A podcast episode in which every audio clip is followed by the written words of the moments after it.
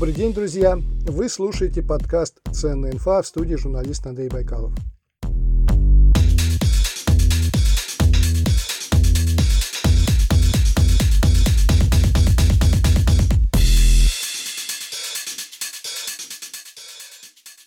Семь лет назад герой сегодняшнего выпуска зависал на концерте группы «Бразовилл» в Краснодаре. После концерта он подошел к фронтмену группы Дэвиду Брауну и пригласил его выступить в Туле. Дэвид Браун согласился, но поставил условия. «Устрой мне экскурсию на знаменитый тульский завод по выпуску микрофонов «Октава». Сказано, сделано. Экскурсия и концерт состоялись, а Дэвид Браун и гость программы стали друзьями и партнерами по бизнесу. Так появилась компания «Союз Microphones», которая выпускает микрофоны экстра-класса и продает их по всему миру. Ну что же, давайте раскроем имя гостя. Это Павел Баздарев, сооснователь «Союз Microphones» и лучший друг музыкантов со всего мира. Добрый день, Павел. Здравствуйте, всем привет. Как русский и американец смогли договориться и открыть не просто фирму «Купи-продай», а производственную компанию? Кто кому поверил? Вы в Дэвида или Дэвид Браун у вас? Ну, все это произошло не за один день, а не то, что мы встретились и сразу такие решили организовать компанию. А, мы познакомились, общались о концертах, о музыке, о, там, о России, об Америке, об, о многом. То есть уже каким-то доверием друг к другу пропитались. Ну и Дэвид такой человек, э, достаточно обаятельный и убедительный, что ему сложно не поверить. И мне кажется, а, что он тоже человек такой, что склонен верить э, другим людям, поэтому у нас как-то взаимное доверие сразу появилось. И мы, а, ну, когда пришла идея что-то организовывать, э, сомнений, у меня не было сомнений в том, что Дэвид меня как-то кинет.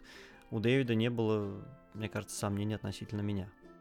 А как это было? Вот как Дэвид запитчил вам свою идею? Вот что он говорил? Когда мы общались э, на заводе Октава, у него была такая фраза, прозвучала такая maybe we should make a project out of it. То есть, может быть, нам какой-то проект стоит замутить. И тогда это так и осталось, и я думаю, да, было бы, конечно, прикольно. Я так чуть помечтал, я думаю, действительно, было бы классно что-то сделать в Америке. А, я говорю, да, Дэвид, давай подумаем, если у тебя вдруг какие-то будут идеи, я поддержу, мне всегда хотелось каким-то своим бизнесом заниматься, я вот работаю в корпорации, но всегда чего-то своего хотел. И буквально через, э, там, не знаю, пару недель Дэвид присылает мне письмо, слушай, а давай попробуем вообще вот организуем этот бизнес. Я даже не думая согласился, э, терять-то нечего. Тогда мы начали обсуждать, э, что для этого потребуется, как это делать, и начали исследовать рынок потихоньку. Вот так произошел этот пич. Сейчас справка о компании, и мы продолжим. Компания «Союз Макрофонс» была основана в 2013 году в Туле предпринимателем Павлом Баздревым и фронтменом группы «Бразил» Дэвидом Брауном. За семь лет компания прошла путь от гаражной сборки на коленке до полноценного производства, включая отдел разработки. Сейчас «Союз Microphones» выпускает три серии ламповых и транзисторных микрофонов для вокалистов, гитаристов, барабанщиков, пианистов, скрипачей. То есть каждый музыкант найдет микрофон для своего инструмента. Более 80% покупателей из США и Европы. Семь лет назад вы начинали, условно говоря, в гараже, у вас был один сотрудник и один станок, а в тот момент вы уже понимали, что ваша цель – рынок США, где как минимум около 50 мировых микрофонных брендов борются за внимание потребителя. Я бы даже сказал, не борются, а бьются, идет настоящая война. Ну, я бы здесь согласился и не согласился. С одной стороны, да, производителей 50, из них активных, прям таких, которые прям вот живые, прям активные, их, наверное, около 20-25. А, но я бы не сказал, что идет какая-то борьба-резня.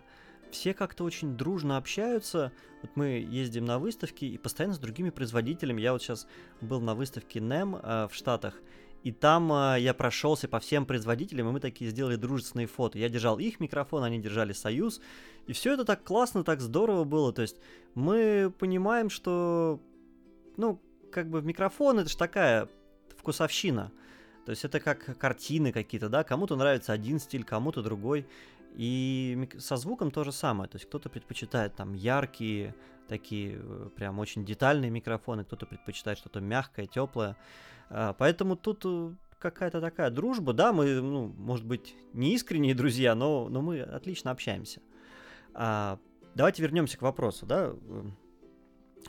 Понимал ли я тогда? Нет, я не понимал. Если бы я знал, что будет настолько сложно, настолько тяжело, я бы, наверное, даже не брался бы, потому что первые там, пять лет, ну, действительно было тяжело.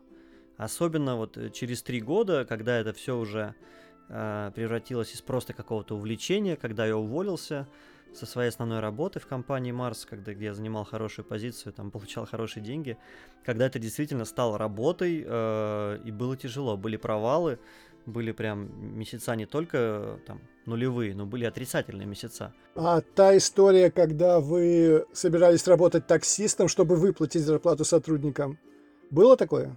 Да, но я не то, что собирался, я вплотную думал об этом. У меня получилось так, что э, как это был 2016 год, у нас наконец-то стабилизировались продажи, мы ушли от нашего там а, дистрибьютора, который создавал нам проблемы, мы открыли свой офис в Штатах, а, продажи стали стабильными, стабильный плюс был несколько месяцев подряд, и я тогда принял решение, что все, пора завязывать с корпоративным э, рабством, пора уходить вот в этот свободный мир.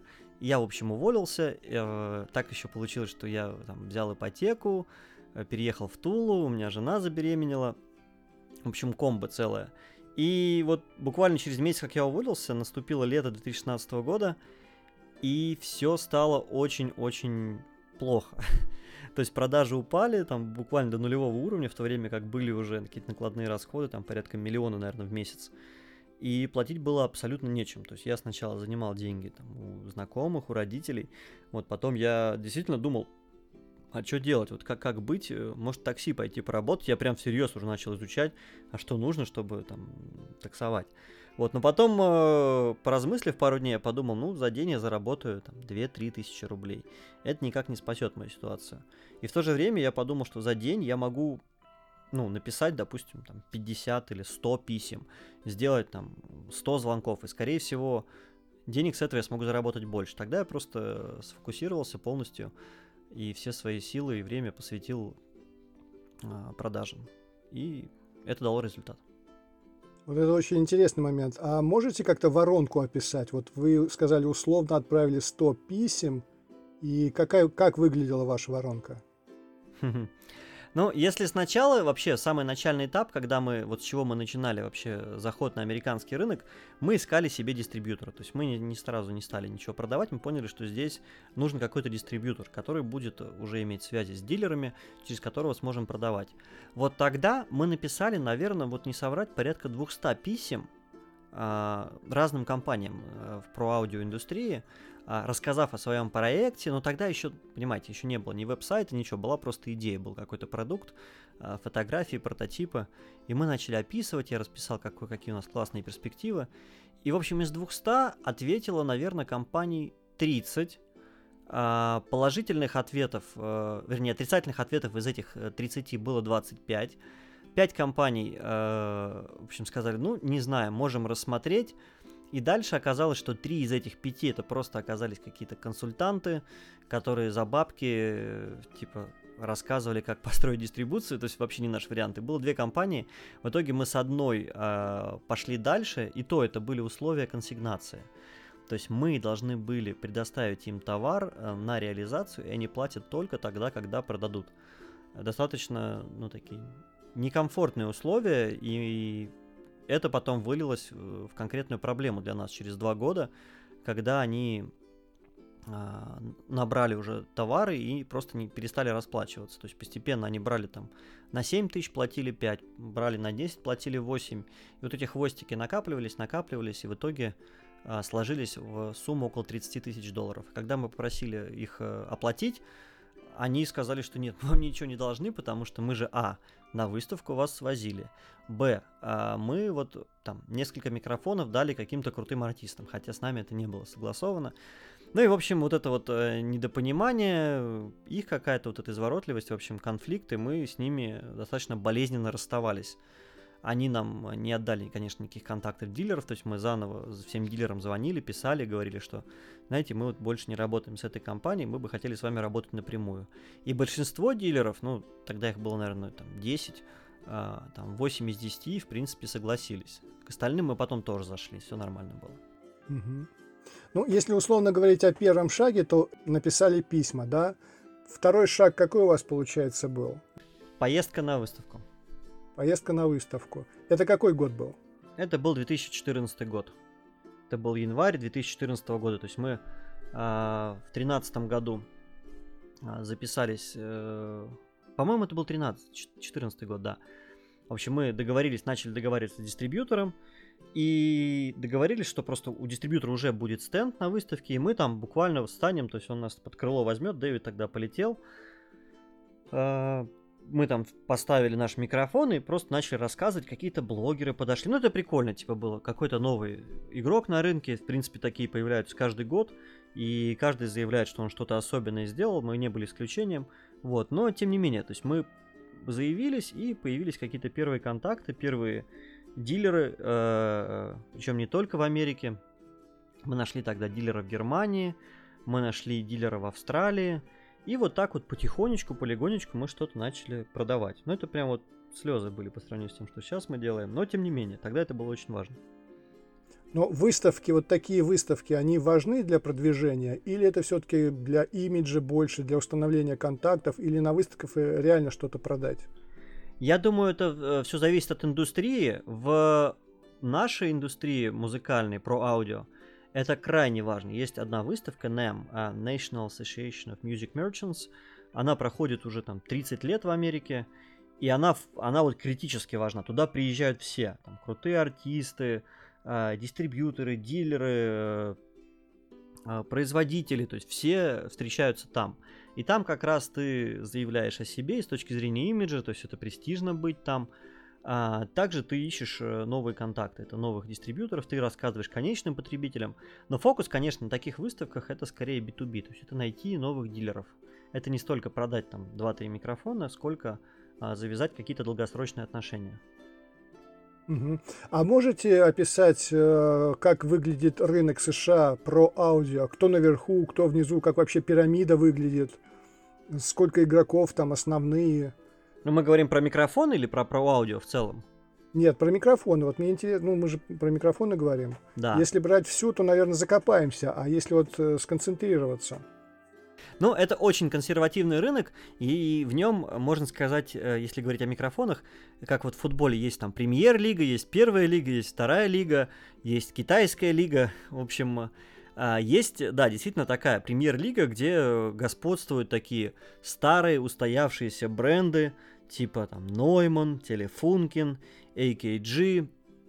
То есть это такие прям уже динозавры с э, там 30-50-летней историей, которые заслужили себе авторитет. Вот. И у них в целом все хорошо. Они, ну, Нойман вообще сейчас, получается, их купил Зенхайзер, то есть они из такого все-таки, из такой крутой мастерской все-таки за зашли в такое подкорпоративное крыло, вот, и пользуются всеми ресурсами Зенхайзера для построения дистрибуции, продвижения. В общем, у них все очень хорошо. А, вот, есть э, следующая лига, в которой играем сейчас мы, как мне кажется. Это такая бутиковая лига. А есть э, крутые производители микрофонов, э, ну, которые по разным причинам еще просто не так долго на рынке, там не 20, не 30 лет. То есть это там Союз, это там Royer, Wunder Audio, Бок Аудио, Фли такие микрофоны есть. Это тоже дорогие, хорошие, ну, практически handmade микрофоны, которые хорошо звучат, которые стоят недешево, вот, ну, у которых есть э, свои тоже потребители. Потом есть э, лига бюджетных вещей, то есть это, ну, производители типа э, там Mojave Audio, типа Sound Deluxe, то есть это такие американские бренды. Э, это такая среднесегментная, там, дешевая линейка AKG. Sony, в принципе, наверное, тоже будет вот в среднесегментной в среднеценовой лиге играть. Вот. И есть, а дальше потом китайская лига, где просто весь хлам, где вот весь китайский шит-парад собирается. А, там очень много всего. Это в целом не, не, не самые плохие микрофоны за очень небольшие деньги. Вот, и наша задача, конечно, как компании, то есть выйти из этой бутиковой лиги, зайти в премьер-лигу, и как вот, ну, по общению с дилерами, как мы сейчас общаемся, мы так оцениваем свои силы, они э, получаем обратную связь, они говорят, в целом вы очень-очень хорошо продаетесь для бутиковых микрофонов, а для компании там с пятилетней историей это вообще супер. То есть, в принципе, мы еще не, не наблюдали такого э, стремительного роста, чтобы кто-то так зашел, заявил о себе, и продажи так э, активно росли. Ну, я думаю, что еще там несколько лет, и мы сможем вполне себе стоять в, в одну линию там с э, Нойманом, с Телефункиным. Мы уже стоим там по качеству. Другое дело, что по восприятию бренда в целом мы пока еще не там. То есть о нас еще не, не прям вот все знают. Но я думаю, это вопрос времени. Угу, очень интересно. А расскажите, пожалуйста, про американцев. Вот что на них действует, на их мозги? Как себя позиционировать э, российскому бренду, который хочет э, прийти в Америку? На что в первую очередь обратить внимание? мы не прям, мы не делаем сильных акцентов на то, что мы прям вот российская компания, мы там made in Russia. Нет, мы э, аккуратно говорим, что да, это все handmade, что это все действительно это сделано не в Китае. Это очень важно, потому что в Pro Audio, то есть, да, часто, как только компания начинает что-то делать в Китае, многие компании ушли своим производством в Китай, э, к сожалению, и это сразу сказалось там на качестве звука, то есть есть легкое недоверие. Поэтому мы всегда говорим, что у нас 100% handmade, а, то есть это действительно ручная работа, у нас 100% все сделано в России, нет ничего из Китая. А, мы рассказываем о том, а, какие крутые продюсеры, там типа там Стильвия Месси, Найджел Годрич, Рик Симпсон, там Стив Альбини, то есть, ну это крутые, прям крутые-крутые, которые используют наши микрофоны, это работает, то есть это действительно вот эти авторитеты, э, они помогают людям, ну, доверять бренду. После этого, э, ну, помимо, помимо того, что мы делаем акцент на handmade и на крутые имена, э, мы делаем акцент на дизайн, то есть мы э, постоянно рассказываем, то, что здесь э, там есть э, там, некая математика в том, что мы строим, что здесь есть пропорции золотого сечения, что здесь есть э, элементы там э, российской там старой архитектуры, то есть это купола, э, это такая связь с советской космической программой. То есть все это аккуратно укладываем в такую единую коммуникационную стратегию, и это тоже работает. То есть, ну, обычно мы говорим, что мы не, не Russian company, мы Russian American company. Чтобы не было такого недоверия вот у этих, э, ну, таких консервативно настроенных граждан. Угу. Ну, то есть ничего экстраординарного, ничего. да? То есть ничего изобретать, придумывать не надо. Нет, нужен просто хороший продукт. Э, я думаю, что здесь волшебных таблеток нет. Надо просто хорошо делать свое дело, и продукт рано или поздно расскажет всем о себе. Сам. А, вы говорили, что вы пока занимаете нишу бутиковой компании. Можете как-то оценить или назвать процент, э, свой процент на рынке США, который вы занимаете? Ну, сложно э, точную цифру сказать, потому что нету достоверной аналитики рыночной. А, но по нашим прикидкам, то есть весь объем а, конденсаторных микрофонов это около, наверное, 100-120 миллионов долларов. Это не очень большой рынок, если сравнивать с другими. А, мы пока еще не дошли до отметки там в 1 миллион, то есть это сейчас 1%. Но при этом я понимаю, что вот эта премьер-лига, она, наверное, генерирует порядка там 70-80% всех продаж, а дальше идет уже вот это как раз э, бутиковая лига. И здесь, я думаю, мы, ну, в первой десятке точно, может быть, в пятерке даже. Кто ваши главные конкуренты сейчас? Нойман, Телефункин, AKG, Sony, э, это первое, что приходит сейчас вот в голову. Да. Это конкуренты по качеству, да, получается? По качеству, да, по восприятию бренда, да. Мы хотим э, быть с ними. Мы считаем, что мы достойны с ними стоять в одном ряду, и не только мы так считаем. Остальное уже вопрос времени. Угу. Угу. А конкуренция по цене, вот сколько стоят лидеры, а сколько стоят микрофоны Союз? Изначально, когда мы э, разрабатывали ценовую архитектуру, мы э, шли от, э, ну, отталкивались от формулы 2 трети от, э, от топового аналога. То есть, если Neumann U87 э, такая классика, то там, чему поклоняются очень многие, стоит в Штатах 3000 рублей, то наш сопоставимый по качеству аналог, это Союз 017 FET, э, стоит 2000 долларов. То есть это две трети от цены. В то же время, то есть у нас есть э, ламповый микрофон Союз 017 Tube, в Штатах он стоит 4000 долларов, э, в то время как, э, допустим, микрофоны Телефункин могут стоить там и 6, и 9. Вот, конечно, таких микрофонов продается немного, но это такой флагман, это, ну, это тоже тоже, тоже очень достойно продается. Это не последнее место в нашем списке продаж. Они думали взять и поднять цены чуть выше. Вот есть такие идеи, связанные с тем, что просто подними цены, люди будут думать, что это лучше, чем то, что стоит дешевле. Но это у нас с Дэвидом постоянная дискуссия. Я всегда топлю за то, что надо делать более доступным, э, что там снижает ценовой порог, мы расширяем наш, э, ну, количество нашей целевой аудитории. Вот Дэвид говорит, нет, э, мы так наоборот обесценим наш бренд, поэтому это должно стоить нормально. Тем более, что мы не можем производить очень много. Вот, и поэтому мы уже, у нас была практика, мы поднимали цену, допустим, наш ламповый стоил 3,5 тысячи долларов, э, мы подняли цену до 4, я думал, что все, там, продажа остановится, но на самом деле нет, как продавался, так и продается. Но мы сделали его чуть лучше, то есть мы там добавили дубовый кейс, там э, небольшую фичу, там аттенюатор встроенный. То есть чуть-чуть проапгрейдили его, звук остался тот же, добавилось пару фич. Э, он стал, дор- стал стоить дороже на 500 долларов, и продажи ну, точно не упали. Я был в Сколково на одном из выступлений представителя компании NVIDIA. Они рассказали историю про холодильники. Про холодильники Липхер, которые никто не покупал, потому что они были самые дорогие. Тогда они купили несколько холодильников Гагенау, поставили в зал по очень высокой цене, на фоне которой холодильники Липхер стали стоить дешево. И их стали сметать просто-напросто. Вот такой маркетинговый ход. Вы слушаете подкаст «Ценная инфа».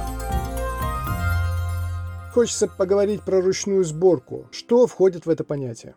Во-первых, то, что сама сборка микрофонов э, исключительно производится руками. Не какая-то конвейерная линия, это люди, живые там, мужчины и женщины, которые э, годами оттачивали свое мастерство и которые э, собирают это все вручную. Это во-первых. Во-вторых, все, что касается металлообработки, это использование станков с ручным управлением. Конечно, вручную мы там стаместкой, долотом ничего не, не выбиваем, но а, когда речь касается токарной обработки, фрезерной, а, слесарной, то есть это все станки с ручным управлением.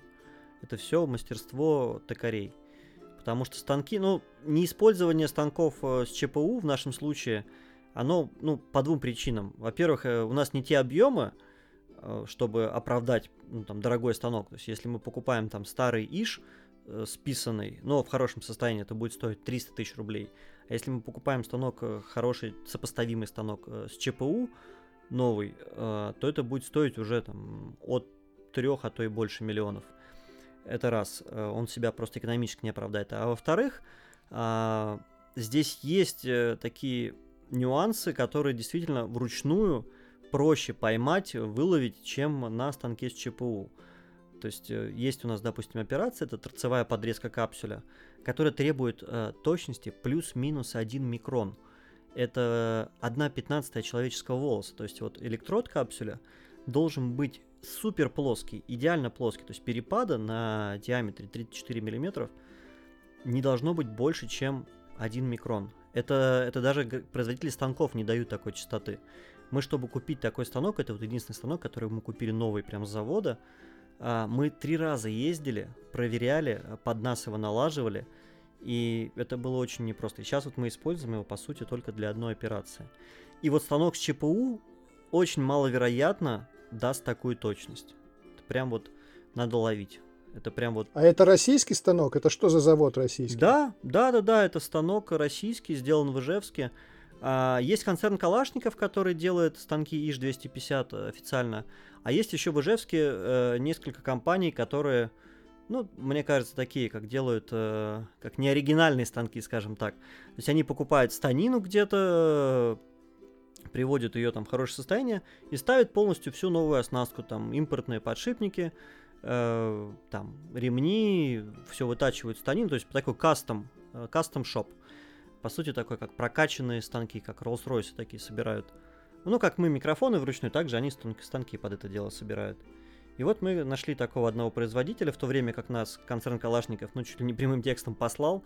Это был 2014 год, мы позвонили, говорим, мы, нам нужен станок с точностью плюс-минус 1 микрон. Они говорят, у нас плюс-минус 4, и на них очередь полгода. Поэтому, ребят, ну, несерьезно вообще, ждите. Может быть, когда-нибудь мы к вам мы до вас дойдем. Тогда мы ждать не стали, начали искать, кто же может нам сделать. Оказывается, такие компании есть. Слушайте, ну как интересно. Оказывается, мы можем не только, что называется, нефтью и газом торговать, мы можем действительно делать уникальные станки, но об этом почему-то очень редко мы говорим. Ну, да, с одной стороны. С другой стороны, вот а, почему мы решили а, у себя все производить? Первая наша, первая наша мысль была, что мы сейчас э, ну, возьмем, там, наймем инженеров, сделаем чертежи и будем э, все делать на аутсорсе. Нет смысла покупать. Зачем покупать дорогие станки, снимать площади, там, э, нанимать людей, нести какие-то постоянные затраты, когда можно просто все сделать на аутсорсе. А по факту э, состояние вот нашей металлообрабатывающей инфраструктуры в стране очень плачевное. То есть э, есть э, крупные компании с, с крутым станочным парком, но которым будет интересно работать только от каких-то крупных объемов. И есть, э, ну, так называемые гаражники, которые делают маленькие объемы, но делают это криво. И вот так вот первые микрофоны, там первые 10, допустим, из 10 комплектов мы могли собрать два микрофона, в лучшем случае, бывало один. Потому что люди не привыкли с такими точностями работать. У нас, ну, у нас очень высокие требования, и мы были вынуждены покупать станки, чтобы делать это все у себя, чтобы самим контролировать свое качество. Вот, поэтому есть умельцы, но их немного. То есть э, я думаю, что со временем э, ситуация становится лучше. Но пока мы еще не там, где хотелось бы. Если даже сравнивать, да, почему, вот, например, почему в Америке так много производителей микрофонов, а у нас не так много? Потому что там как раз эта инфраструктура развита. Там цена входа намного ниже. То есть там, там чтобы стартануть э, производство, тебе действительно должна достаточно быть просто инженером, разработать чертежи, ты отдашь э, эти чертежи производителям, под тебя все сделают, э, там выточат детали, обработают, покрасят, тебе останется только собрать. А у нас в России такой сценарий не, не работает, потому что тебе сделают все криво, плохо, и ты не соберешь ничего. Поэтому у нас э, единственный способ стать производителем это прям вот закупить станки и начать все делать самому.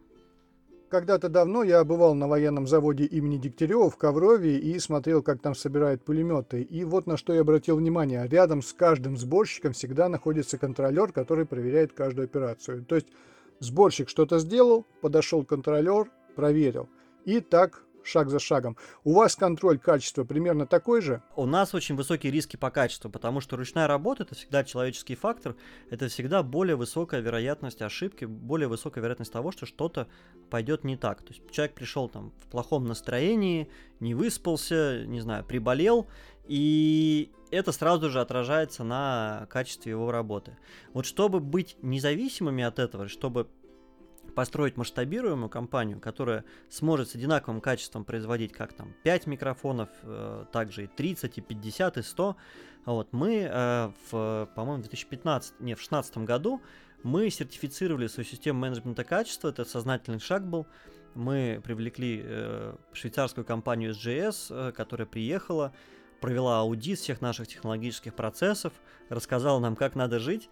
И теперь у нас есть два контролера ОТК, то есть у нас есть входной контроль э, комплектующих и есть э, пооперационный контроль. То есть, например, э, после того, как деталь... То есть есть деталь, которая проходит несколько циклов обработки. Например, сначала ее э, сделали токарную обработку. Она тут же идет уже со своей маршрутной карты, она идет к контролеру ОТК. После того, как сделали э, проверку, она идет на фрезеровку. Отфрезеровали, еще раз проверили. Потом отсверлили, еще раз проверили потом покрасили и провеси, проверили там в четвертый раз. А после этого это все проверяется в составе готового изделия, то есть а, это такой очень-очень плотный пооперационный контроль. Но на каждую деталь есть своя выборка в зависимости от критичности а, и вероятности наступления проблем. То есть какие-то детали проверяются там с 50% выборкой, какие-то там с 70%, какие-то мы проверяем 100%, каждую деталь. Это большая нагрузка, это много там, ну, документов, э, это времени уходит, но это гарантия того, что на выходе э, у нас не будет никаких сюрпризов. Пос- после того, как ты проверяешь каждую деталь, э, вероятность того, что на выходе получится что-то не то, она минимальная, если не нулевая. Поэтому сейчас мы вот производим около 100 микрофонов уже в месяц, и проблем у нас, ну, или там рекламации по качеству у нас стало намного меньше, чем было, например, в 2000 там, 2016 году, когда мы производили 10 микрофонов. Вот действительно так и есть. Это очень непросто, но мы делаем. Ну вот вспоминая свою командировку на завод Дегтярева, где контролирует практически каждую операцию, я бы сравнил вашу систему контроля с военной системой контроля. Я не знаю, является для, для вас это комплиментом. Это комплимент. Э, ну, на самом деле, это так и есть практически, потому что э, там наша сотрудница ОТК это человек, который провел 20 лет на военной приемке. То есть это конкретно прям военная приемка, то, что у нас есть. Military Grade Quality Control, да. Вы слушаете подкаст «Ценная инфа». А какие микрофоны сейчас выпускаете? Чем они отличаются друг от друга? У нас сейчас есть три линейки. Это 0.23 серия, 0.17 серия, 0.13. А 0.13 серия это маленькие инструментальные микрофоны, карандаши такие, которые бывают транзисторные, бывают ламповые, там есть одиночки, есть стереопары, и они используются преимущественно для записи инструментов. Там из-за того, что мембрана там меньшего размера, она работает чуть быстрее, чем широкая мембрана, то есть лучше передает вот эти переходные процессоры, транзиенты атаки, то есть такой более острый звук с хорошим частотным диапазоном. А дальше есть наша флагманская серия, это 17-е микрофоны такие, которые вот золотистые, с куполами, дорого-богато. Там есть э, тоже ламповый и транзисторный микрофон, 17-й тюб и 17-й FET. 17-й тюб это как раз флагман, который использует Coldplay, а, Radiohead, э, в общем, Backstreet Boys и так далее. И его транзисторный собрат, который не такой, может быть, теплый, как э, вот этот ламповый, но в то же время там такой же капсуль стоит, он просто более яркий такой, более детальный. Вот, его очень любят как раз вот в современном поп-звуке. То есть многие там современные артисты записываются именно на него. Есть 23 э, серия, которую мы хотели сделать более бюджетной, более доступной. Там есть 0.23 Бомблет и 0.23 Малфа, который мы делали ну, в содружестве с продюсерским центром Максима Фадеева. Это уже микрофон в России стоимостью 60 тысяч рублей, э, и он получился дешевле не потому, что он э, там хуже, просто он более технологичный, то есть на него меньше материала идет, он сделан там не из латуни, а из алюминия, то есть его не надо лаком покрывать, там просто полированный алюминий, вот, там капсуль чуть проще в сборке, вот, и он э, в соотношении цена-качество просто завоевал, мне кажется, очень прочное место себе там в, в сердцах э, звукорежиссеров с домашними студиями. То есть ребята себе домой берут и очень довольны. Вот как раз там мягкие сибилянты, он ярким голосам очень подходит, в то же время у него хорошая такая нижняя середина выдающаяся. А, и на инструментах, там, на гитарах, особенно на бочке, он отыгрывает просто фантастически. Поэтому отличный микрофон за свои деньги. Я не думаю, что на рынке есть что-то сопоставимое в этом ценовом сегменте. У вас есть собственный отдел разработки, где вы собрали, я цитирую, сумасшедших ученых, в хорошем смысле этого слова, которые придумывают новые фишки. А что конкретно они делают? Ну, сумасшедший, наверное, это я так, может, им обидно будет, я не знаю. А, но это классно, это творческие люди, а, которые могут создать практически любой э, микрофон с нуля. То есть э, есть инженер, который занимается а, схемотехникой, радиоэлектроникой. Есть инженер, который занимается акустикой, именно разработкой э, капсулей, акустического обрамления. Есть инженер-конструктор, который все это потом то есть, рисует э, чертежи, э, готово, ну, упаковывает это все в готовые изделия. Дел, ну, его задача убедиться в том, что это будет реализуемо, это будет технологично, вот, и убедиться, что это там, мы, сможем, мы сможем это сделать на нашем оборудовании. И задач сейчас много. Зачастую, правда, мы э, закапываемся там в рутине, в текучке, потому что сейчас э, мы как раз переживаем такой период бурного роста, когда нам приходится расставлять приоритеты, и вместо там новых разработок нам просто нужно там, бросать все силы на то, чтобы успевать делать микрофоны. Вот, но тем не менее, сейчас у нас э, в плане разработок есть несколько э, новых моделей, наверное, сразу три, и уже что-то мы сможем э, показать рынку я думаю, этой осенью. Но это будут уже не а, классические микрофоны для студии, это будут уже такие более узкоспециализированные вещи. А можете раскрыть тайну или все-таки еще пока нельзя? А, можем. У нас есть один э, микрофон Broadcast, это, который нацелен будет на voice-оверы, на радиовещание. Мгм. У нас есть э, в планах микрофон VR э, для, ну, для виртуальной реальности, такой 360 градусов всенаправленный. А, Также попутно думаем про ручной конденсаторный микрофон, а, который можно будет использовать на сцене. Он, наверное, наиболее сложный в разработке, его, я думаю, мы года через два только сможем выпустить. В общем, идей много, надо только успевать все реализовывать. Мгм. А вот меня еще интересует, э, используете ли э, во время разработки микрофонов особенности разных языков? Вот в русском языке много этих сибилянтов, так называемых, вот эти вот звуки ССС, да? Мгм. И там в Да. других языках тоже есть особенности. Ну, э, признаться честно, когда мы формируем некое тех задание к нашим там, новым микрофонам, мы, наверное, не подходим а так. Там, это должно обязательно там, отсечь все сибилянты. Но так уж сложилась наша линейка, что у нас есть модели, которые очень как раз хорошо, то есть с очень мягкими верхними частотами, там 0.23 серия. И она как раз прекрасно работает с сибилянтами, ее очень любят там, а, у нас в России, а, в Польше это прям вообще хит, у них же там прям вся речь насыщена этим. Вот, и благодаря вот мягким частотам как раз сибилянты получаются очень мягкими, такими сглаженными, прям всем очень нравится, да. Давайте послушаем звук микрофона 23 серии Бомблет. Запись из библиотеки звуков Союз Microphones.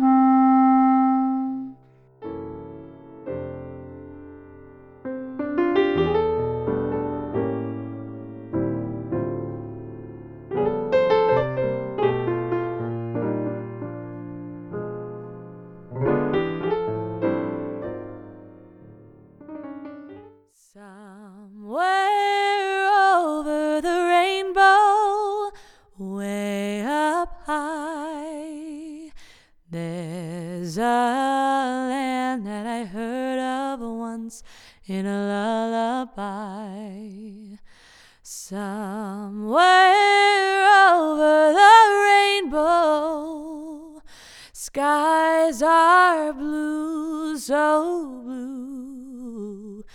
And the dreams that you dare to dream really do come true. Кто из российских деятелей шоу-бизнеса работает с микрофонами Союз? В последнее время я вижу много артистов, то есть там Игорь Крутой, Иосиф Пригожин с Валерией, там, Лолита, Валерий Меладзе, Термейтс, Гуф, э, Елка, Тесла Бой, там, группа Крем Сода, Федук, э, там, Гречка, Монеточка, э, Айгел, Айова, то есть много молодых артистов, которые набирают популярность. Э, я думаю, что Союз уже в России становится прям знаком очень-очень большому количеству артистов, да. Я думаю, скоро он будет стоять там, ну не то, что в каждой студии, но там в каждой третьей студии, я думаю, будем представлены. А, Григорий Лепс, вот из больших имен еще. да. Но вы перечисляете музыкантов, артистов, а есть у нас еще и дизайнер знаменитый, который, у которого ведет свое шоу в Ютьюбе. Важнейшая новость прошедшей недели заключается в том, что я себя почесал правое яйцо. Как появился Артемий Лебедев у вас? Все очень просто, он сам написал нам на почту, говорит, «Э, я сейчас ищу микрофон э, для своих видеовыпусков, хотел попросить у вас на тест-драйв э, как раз 0.17 FET. И я на следующий же день я привез ему всю коллекцию наших микрофонов, чтобы он э, выбрал то, что ему нужно, и он пошел на студию, обложился микрофонами, причем не только союзами, и выбрал для себя вот один из наших, ну, выбрал в итоге он союз ламповый. Ему он очень понравился, ну и действительно разница в качестве звука, она достаточно очевидная. Можете послушать его предыдущие выпуски со старым микрофоном и то, что сейчас он начитывает в Союз.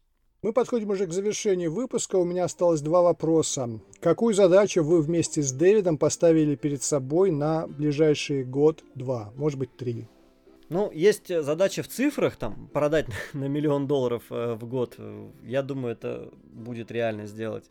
Может быть, даже, ну, если не в этом, то в следующем году точно. А так, э, ну, такая м- задача как раз... Как сформулировать, сейчас подумаю. В общем, задача, которую мы поставили, это выйти в премьер-лигу. То есть э, начать играть, начать стать, э, сделать так, чтобы мы воспринимались как э, такие крутые бренды, как э, там, Neumann Funkin. И не только в России, а по всему миру. И я думаю, что все для этого у нас есть. У нас есть хорошие продукты, есть хорошая команда, вот есть настрой, мотивация.